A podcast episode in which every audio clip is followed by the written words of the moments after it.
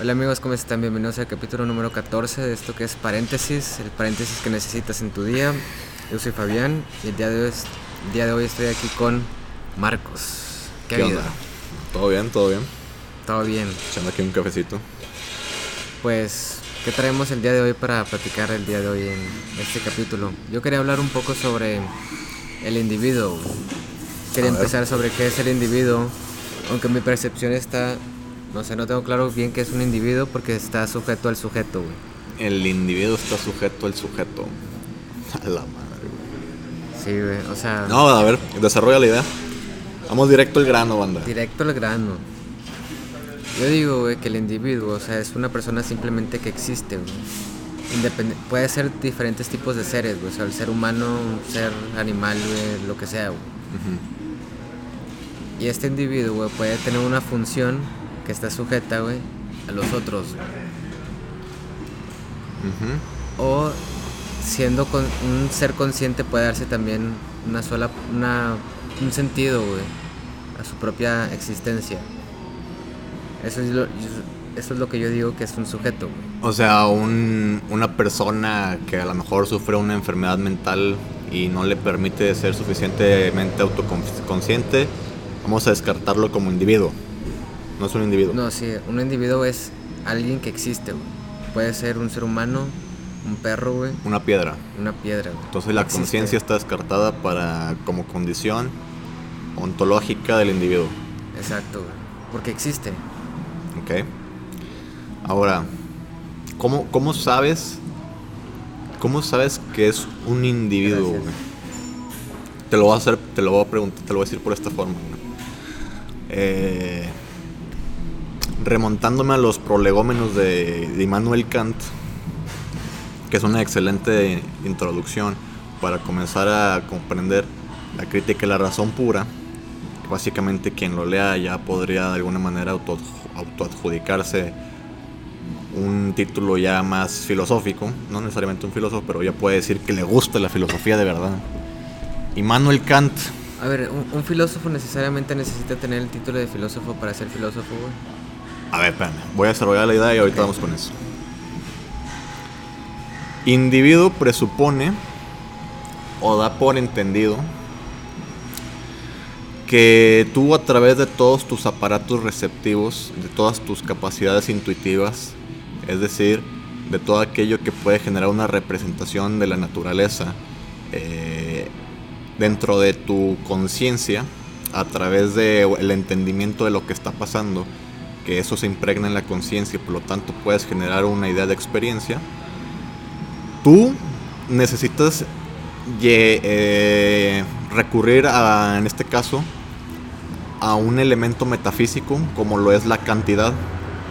Porque, por ejemplo, en la naturaleza tú nunca has visto un número uno salvaje, un número dos salvaje, sino que tú comienzas a generar eh, categorías numéricas 1, 2, 3, 4 y gracias a esa abstracción, a esa capacidad de, lo metafísico, que en este caso es el, el número, aterrizarlo a lo físico, que digamos es la naturaleza, tú puedes decir, hay un árbol, hay dos árboles, hay tres árboles, porque tú, si tú vas a un bosque, solamente hay árboles y ya, pero requieres de esta abstracción matemática para decir un árbol, dos árboles, tres árboles. Entonces el individuo, a mi comprender kantiano, parte desde una mera, eh, desde una mera perspectiva, vamos a llamarlo subjetiva, y cuando tú le das un valor especial a un árbol entre un millón de árboles dentro del bosque, puedes decir, este árbol presumiblemente es individual cuando realmente se remite la totalidad del bosque, pero por la razón que tú quieras, tú dijiste, un árbol dentro de este árbol solamente hay un árbol, ¿no? Un árbol. Y tú generaste una abstracción alrededor de este árbol para decir, este es un árbol y lo estás abstrayendo del bosque, pero ya desde su inicio estaba inserto en un contexto desde el cual ya pertenecía. Tú le diste esa categoría numérica nada más porque quisiste decir un árbol, pero fuera de esa abstracción numérica hay un bosque, ¿me explico? Entonces, cuando dices un individuo, es la misma, es el, estás haciendo el mismo ejercicio de abstracción de, del colectivo, estás nada más enfocándote en una persona, pero nada más por una necesidad moral, narrativa, la que tú quieras, para decir una persona. Y haces caso omiso del millón de personas que está ahí viviendo dentro de su misma sociedad. Entonces, para presuponer o para imaginar al individuo, tienes que aislarlo por completo de todo su entorno, como que hacer vista ciega de todo su alrededor, para enfocarte necesariamente en ese individuo. Pero aquí lo que quiero llegar es que tuviste, que tuviste que borrar a todo su alrededor para enfocarte en el uno y, de ahí partir. Sí, es como un granito de arena, güey, en el mar, güey. Sí. Sí, güey. Sí, eso era lo que me refería con individuo, güey. Que, o sea, para poder llamarlo individuo hay que como alejarlo de todo, güey. Tienes que abstraerlo, así es. Entonces el individuo es una abstracción que se genera a través de un juicio, porque para Kant hay tres, hay una tripartición de los procesos del entendimiento. El primero parte de la intuición, es decir, lo que tú cachas a través de tus sentidos, lo que escuchas, lo que ves, lo que sientes. Ese es el paso número uno, que es, la, es el juicio estético, bueno, el paso estético. Luego viene el del entendimiento, Imagínate que en este momento tú estás agarrando tu café, con la mano estás agarrando el vaso, con tu gusto estás probando el café, estás escuchando la música del entorno, estás oliendo los granos del café, este, estás escuchándome mientras hablo y todo tu entendimiento está juntando esas percepciones al mismo tiempo y están diciendo, efectivamente estoy en un café platicando mientras me tomo un café. Todo eso se genera un cúmulo, una experiencia y después al final decanta en un juicio que es el que te acabo de decir, ¿no? Imagínate, un güey sordo y ciego. claro, tiene otras percepciones, tiene el tacto, este, tiene otros mecanismos mediante los cuales nos podemos relacionar con él, pero lamentablemente no tiene otros que podrían complementar la experiencia que nosotros sí tenemos, vaya, o sea, hay algunos elementos de nuestra experiencia que él se perdería. Pero vamos a regresar a lo del individuo. En este caso, el individuo pues vendría siendo una abstracción de una completitud, de una, de una comunidad o sociedad, de una sola de sus, de una sola sus partículas o participantes, de uno de sus átomos, ¿no? Y ahora, ¿tú crees que el individuo es independiente, güey? Pues vamos a, vamos a regresar a lo mismo. Vamos a hacerle un zoom microscópico a tu mano y vamos a verle una, un átomo. Y vas a ver ahí un atomito así súper, súper, súper enfocado, así con zoom del 5000%. Y vas a decir, este atomito está súper individualizado y es libre, yupi. Pero después te alejas, haces zoom por 1000 o zoom por 500 y te das cuenta que ya forma parte de, pues, de una entidad que cuando le quitas el zoom por completo, pues es una mano, ¿no? Que cumple una función como un ente completo, que es agarrar cosas, que es quitarte los mosquitos, que es rascarte y o agarrar herramientas, lo que tú quieras, pero ya cumple una necesidad dentro de un todo mayor. Pero tú le quisiste hacer un super zoom para decir, ah, este átomo es libre. Pero no, ese átomo es parte de algo muchísimo mayor. Es lo que te iba a decir, O sea, yo, por ejemplo, si, si yo me muero, güey, o sea, en lo que respecta a la sociedad o al, o al mundo, güey, es como que no le voy a dar, no, no voy a tener importancia, güey. Es que ya estás hablando, ya estás hablando no de lo función, o sea, desde el aspecto capitalista, meramente productivista, sí, tiene razón. Por, por, por completo tú ya cumpliste o dejaste de cumplir, mejor dicho, ya no tienes capacidades, güey. Entonces, por supuesto que ya eres relegado a la periferia de la ciudad, a.k.a. al cementerio, este, al olvido. Pero ya vamos a hablar que no solamente somos esos tipos animales consumistas, sino que sí somos parte de una comunidad, de una familia, de los amigos.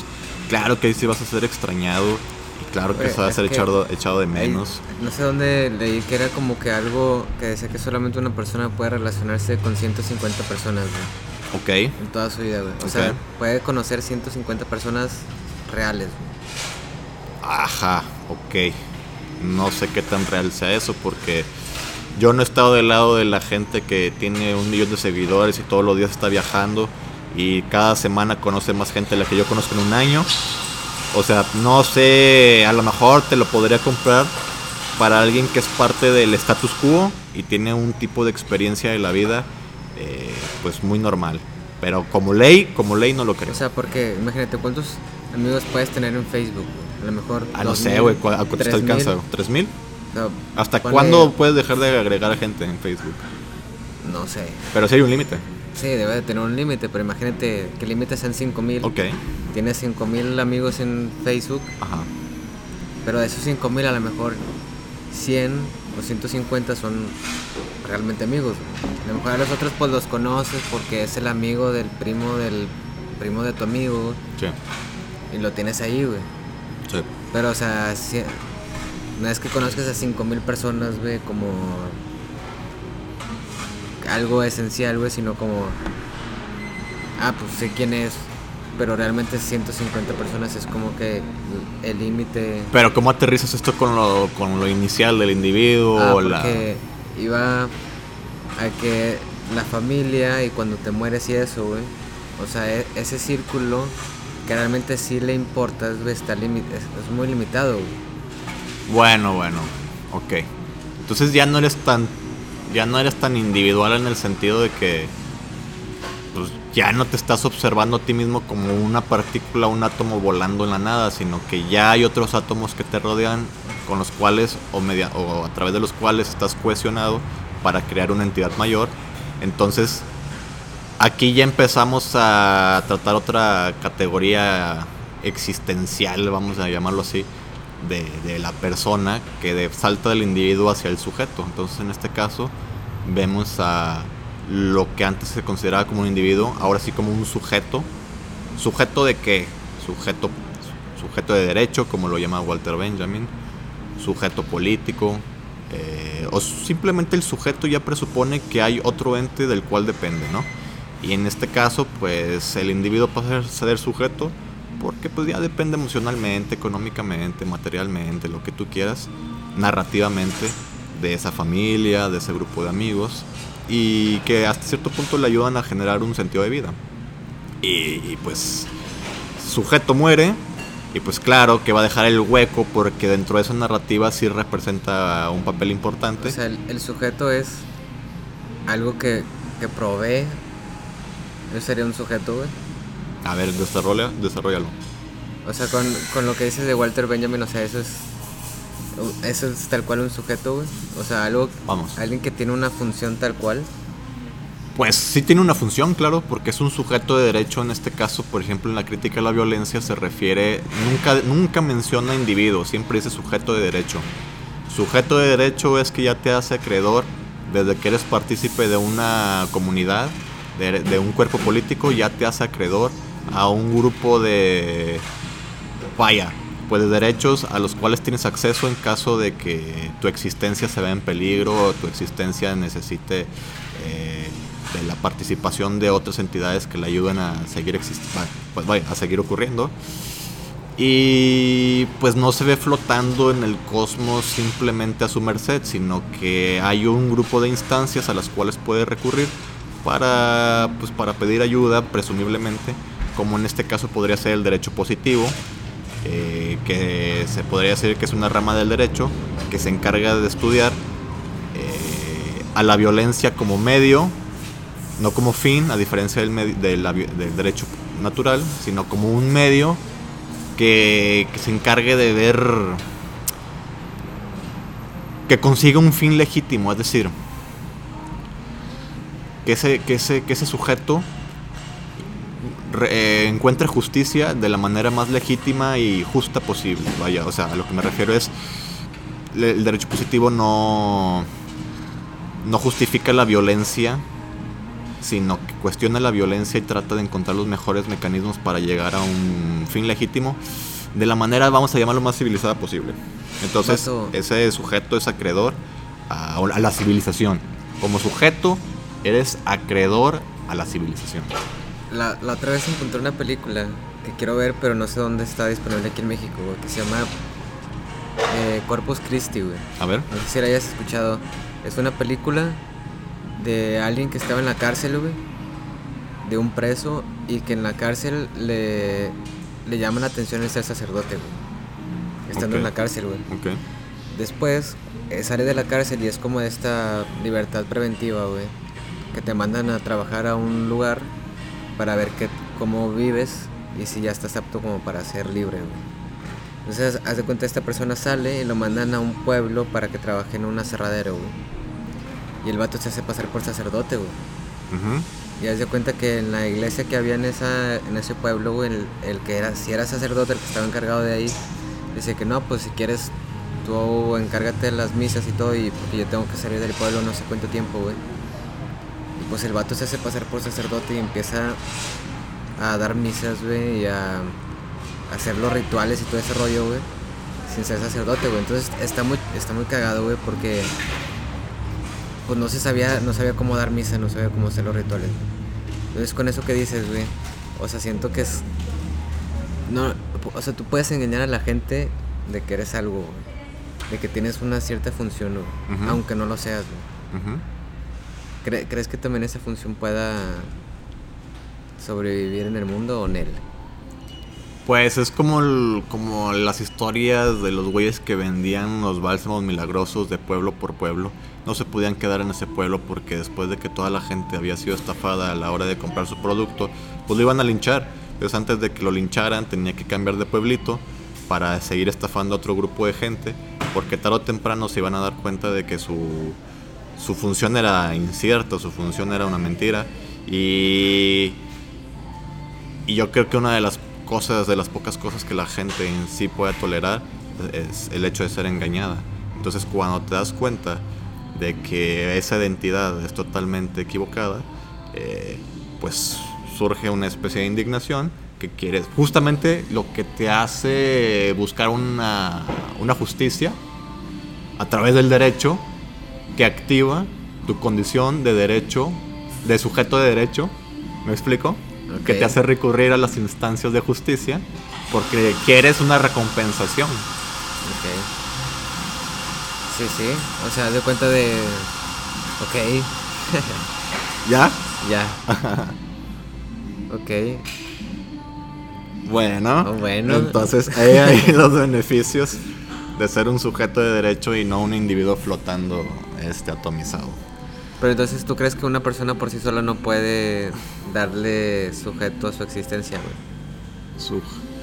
Es que, o sea, ¿a qué te sujetas, güey? Porque mira, vamos a la tercera pregunta.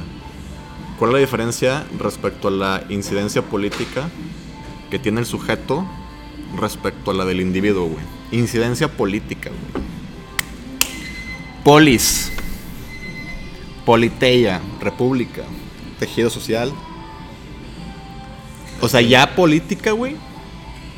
¿A qué te remiten? Al pueblo, güey. Va, a huevo, güey. A la polis, al conjunto, totalmente, sí, sí, sí, ajá. Entonces, incidencia política, güey. ¿Cuál es la, diferencia de la incidencia política que puede tener un individuo en relación a la que puede tener un sujeto, ya con base en lo anterior, en lo que hemos visto? Pues siento que con el, el apoyo o la validación de toda una sociedad Ok. Bueno, después falta hablar la diferencia entre sociedad y comunidad, güey. Pero, pero va, va, va. De un grupo, güey. Ajá, de un grupo, digamos, de un grupo, güey.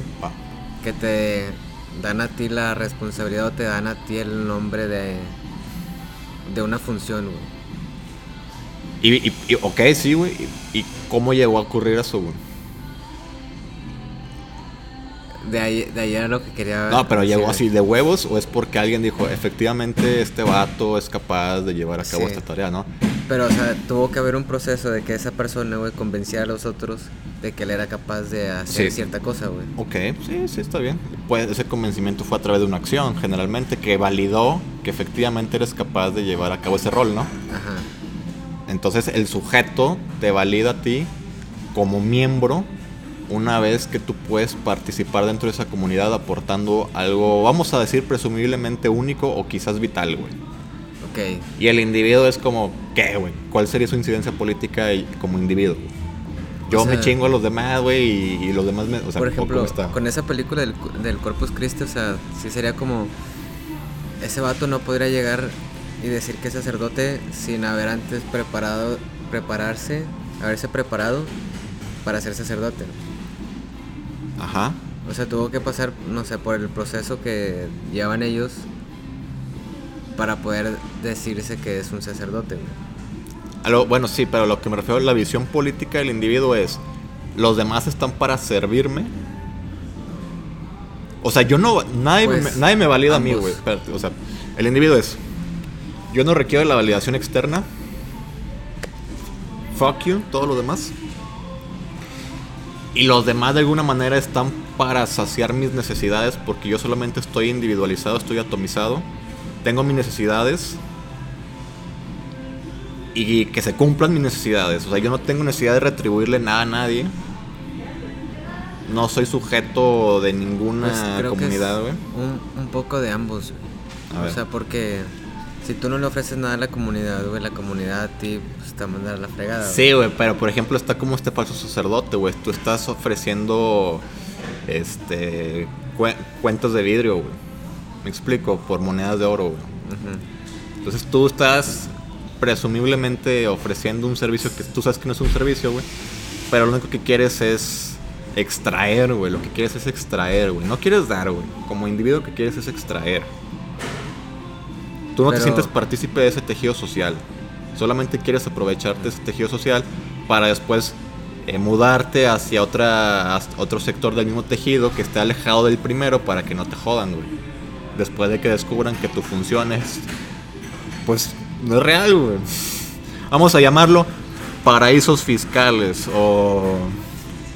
Vamos a llamarlo, ¿me explico, güey? Sí, güey. Gente que se, que se chinga una ciudad y luego se va a vivir a otra y pone allá su, su mansioncita, güey. Ajá.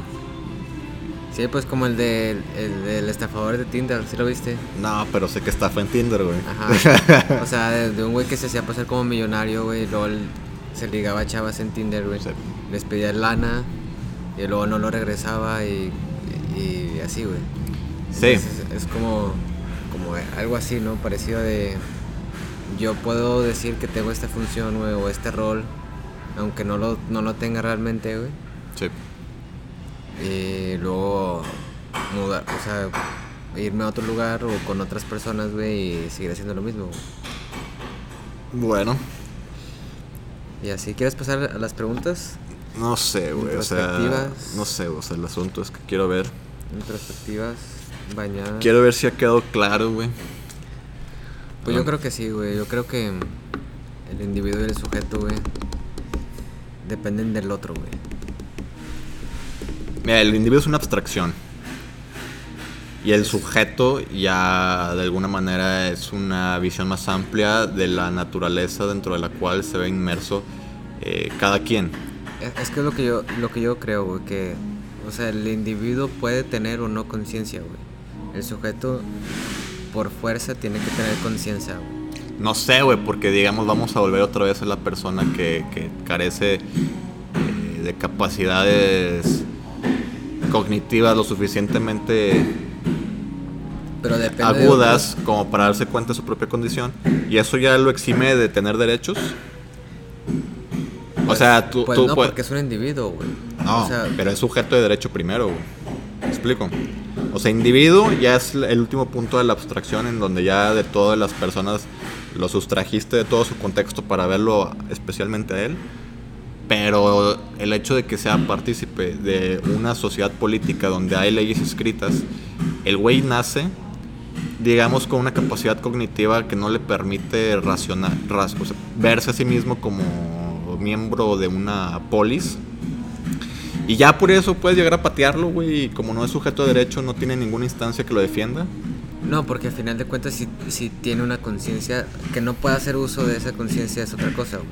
No, no, no, o sea, a lo que me refiero es, vamos a, estar, vamos a decir que está en estado vegetal, güey. Que no es algo fácil, güey. No es algo fácil. Hay una serie de debates muy cabrones.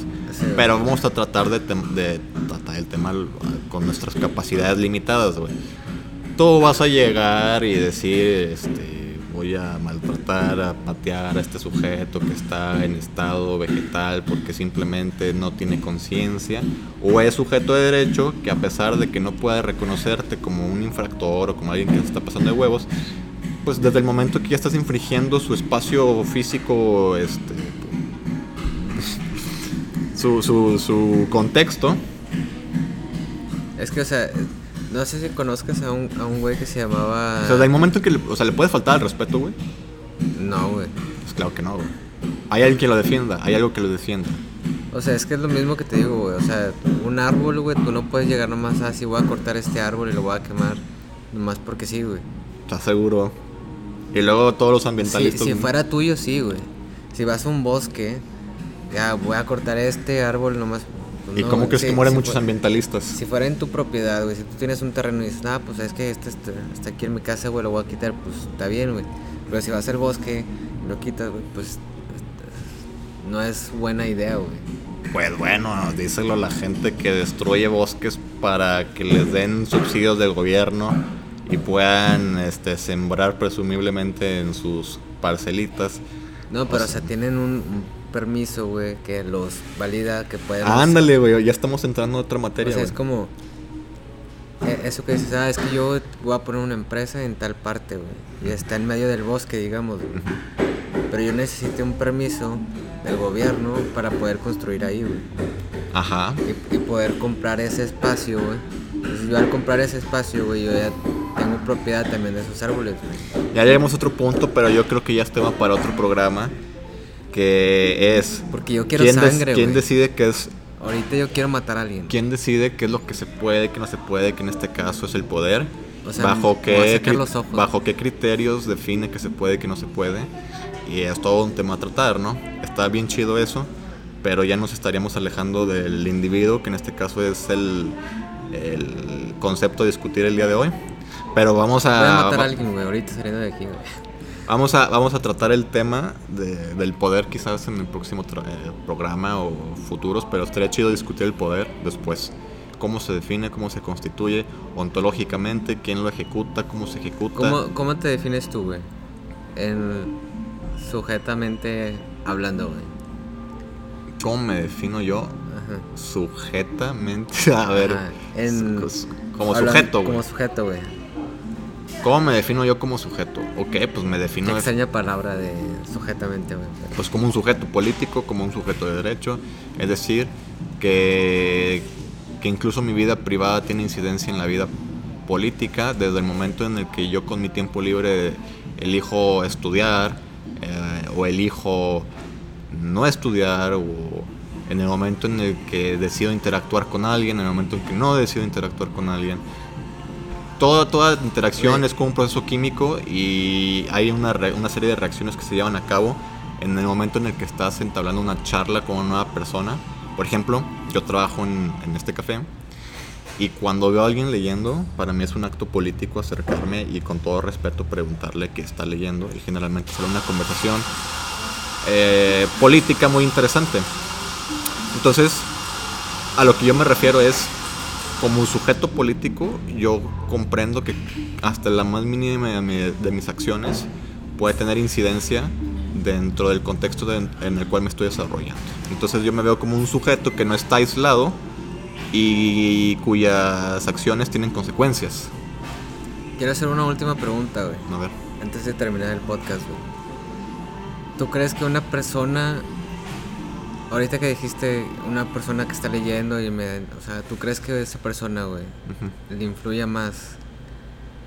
O sea, si yo tengo que tomar una decisión, por ejemplo, güey. Che, ¿Yo soy libre de tomar esa decisión o dependo también de cosas externas, no sé, de... Pues es que tú crees que eres libre de tomar esa decisión, pero ah, vamos a hablar de libertad de o libertad para. Porque libre de significa que no tienes un pasado, güey. No tienes un adoctrinamiento, no tienes una educación previa, no hay un contexto dentro del cual estás inmerso que, que de alguna manera predefinió todas tus inclinaciones e intereses, como lo es, por ejemplo, la búsqueda de acumulación de O capital. sea, es que siento que eso es un problema, güey, porque si digo, no, es que me está pasando esto, güey, no Sí. sé qué hacer, y luego te pregunto a ti y me dices, no, pues yo creo que deberías de hacer esto. Sí. Y te hago caso, güey, luego resulta que, o sea, no, no me sirvió para nada y resultó peor, güey. Ajá, O sea, yo me voy a sentir enojado tal Sí. vez porque me dices ese mal consejo, güey. Claro, güey. O sea, para empezar, qué mal. Este, yo creo que hay que buscar consejos de profesionales, en primer lugar, no de un sujeto greñudo como yo.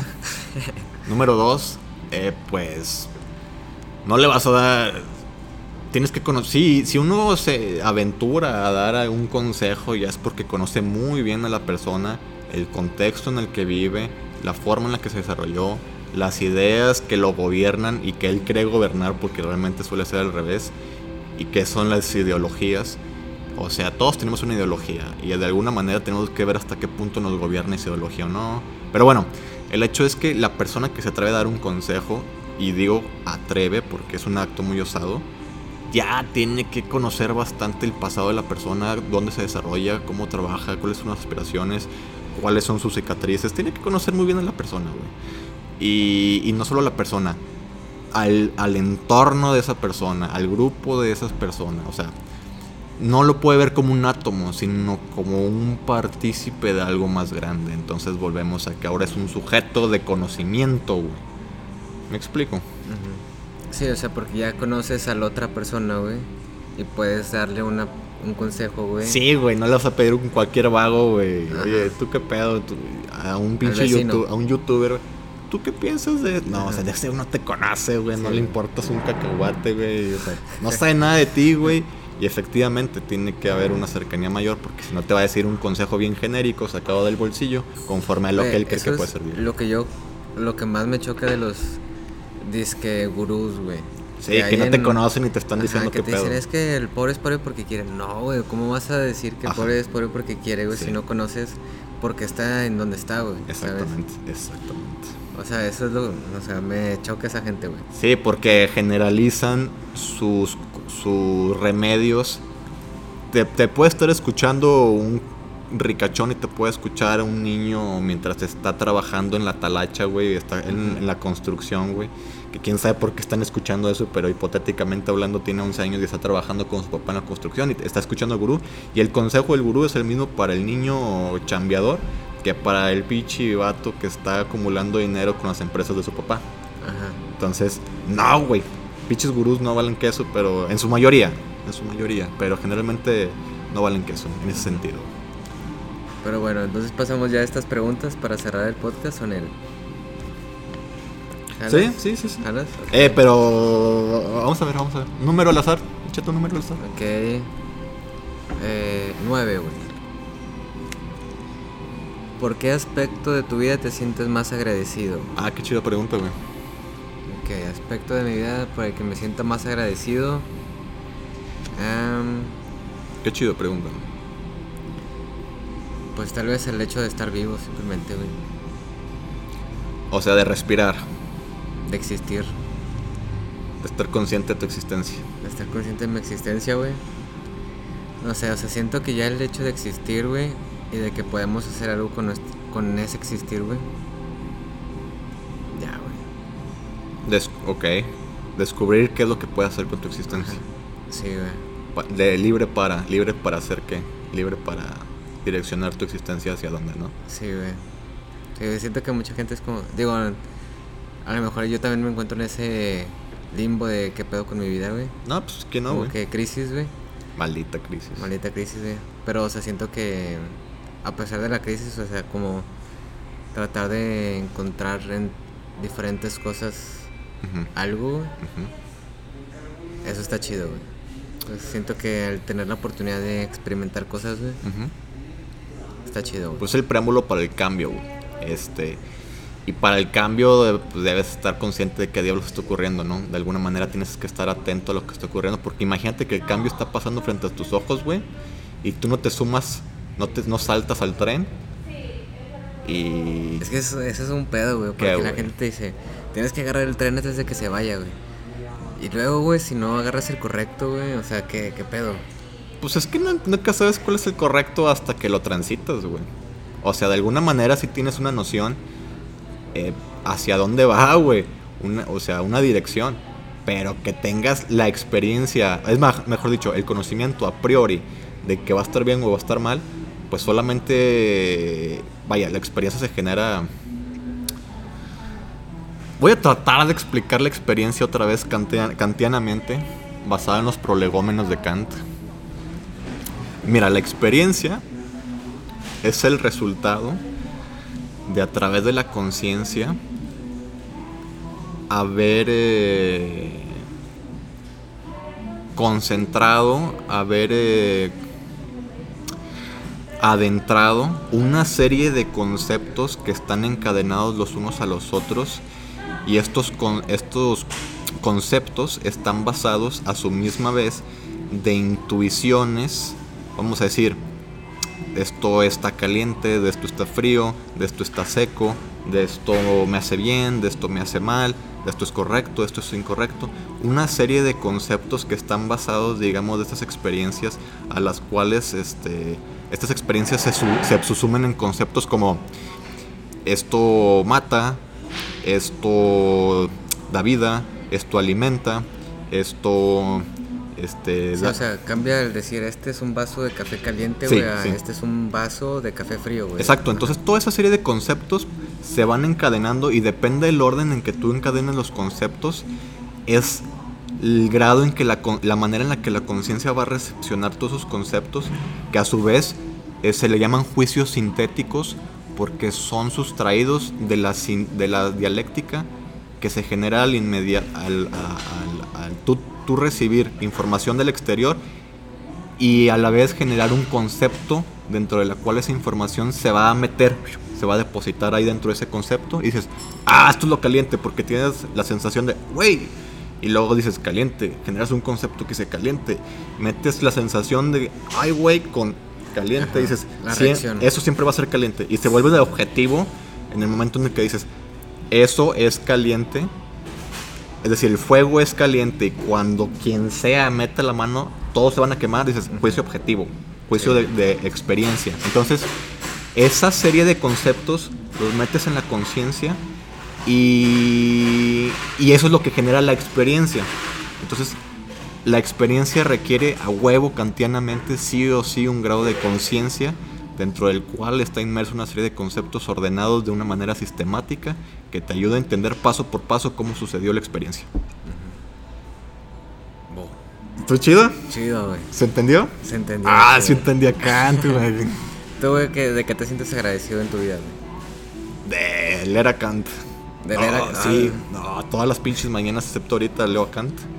Me da gusto tener las condiciones materiales, yo no soy rico, pero al menos las condiciones materiales que me permitan despertar y poder leer a Kant tranquilamente, porque sé que mi, mi, vida en cualquier momento podría ser irrumpida por lo otro, por la catástrofe, y esto podría cambiar. Y a mí me gustaría precisamente, yo, yo estoy agradecido por esto y pues parte de mi agradecimiento es generar una acción política, pues para que más gente, ojalá, pueda despertarse y quizás no lea Kant, pero lea Heidegger o vea un programa, güey, o vea a su hijo, güey, o salga por un pinche coffee, o vea a su morra, a su vato, lo que sea, pero pueda decir, tengo, tengo este ratito chido en mi día, ¿no? Entonces yo me siento agradecido de poder entender un poquitito lo que leo, poderlo compartir y que todo mi día, todos mis días estén impregnados de muchos autores que, disfruto bastante y, de gente que me aguante escuchar, escucharme hablar de estos cabrones que, que, a huevo siempre quiero hablar para poderlos entender. Entonces, Yo la neta no, güey. Este va a ser el último capítulo. ya, la verga todos. este, ¿quieres dirigir otra pregunta, güey? Este... 21. ¿Qué importancia tienen el amor y el afecto en tu vida? Vamos a definir qué es el amor. Nah, no es cierto, güey. Fenomenológicamente hablando. A nunca te gusta hablar del amor, güey. Siempre que te digo, vamos a hablar de eso, güey. Me causa roña, güey, el amor, ¿Por qué, güey? Porque ya todo el mundo habla del amor, güey. Nadie sabe qué es el amor, pero todo el mundo quiere hablar qué es el amor. Yo creo que el amor, güey, mira, yo lo voy a decir aquí en este capítulo. Espero no tener que volverlo a decir jamás. Gente, los cinco cabrones que nos escuchan. no, gracias, gracias, neto, chido. Este, el amor es fenomenológico. El amor. El amor. El amor o está dentro de lo poético, es decir, de... Es una cosa muy subjetiva, güey. Espérate, espérate.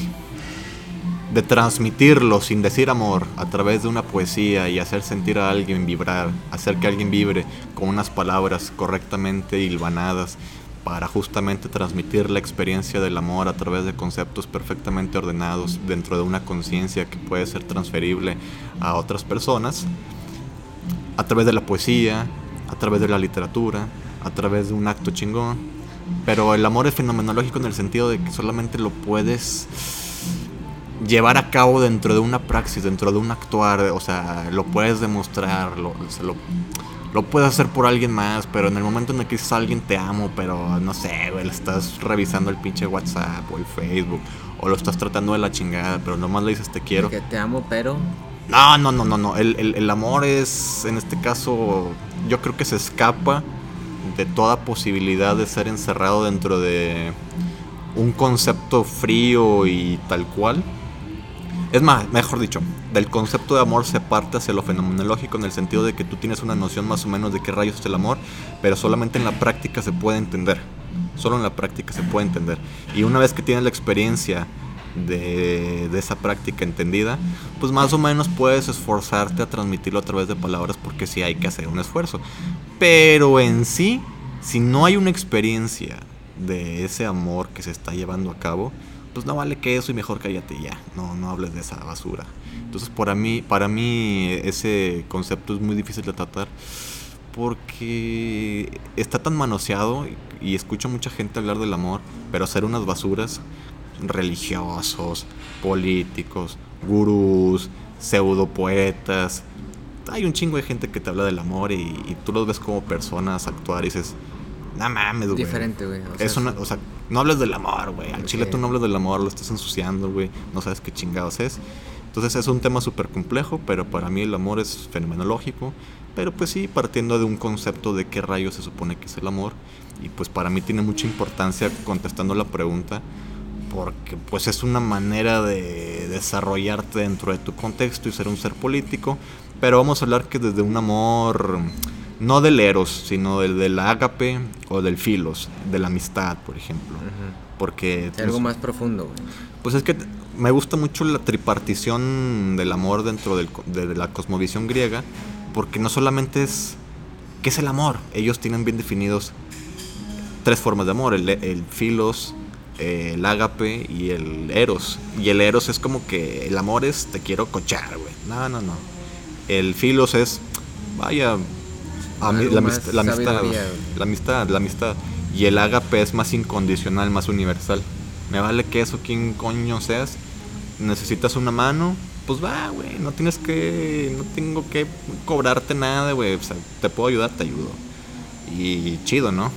Eso es algo muy mesiánico dentro de la visión de Walter Benjamin, de que siempre requieres de un nox, de un otro que te auxilie y te salve. Tú no te puedes salvar solo. Entonces, por ahí va mi visión del amor, de que tú no te puedes salvar solo no te puedes salvar sola, siempre requieres de alguien más y para mí eso es un acto muy político. Si no tienes una praxis política, cállate el hocico y no sabes de amor. Entonces, ¿tú qué pedo, güey? La, la, otra vez estaba, yo sigo mucho a Dindo Perón, güey, y él tiene, estaba dando un concepto sobre el amor, güey. A ver. Que decía que normalmente la gente cuando eh, siente eso por algo, por alguien, güey, trata de sacar excusas, güey o sea, con eso de. Ok. Te amo, pero esto, esto, esto y el otro. En ese sentido, eso es a lo que se refería a él.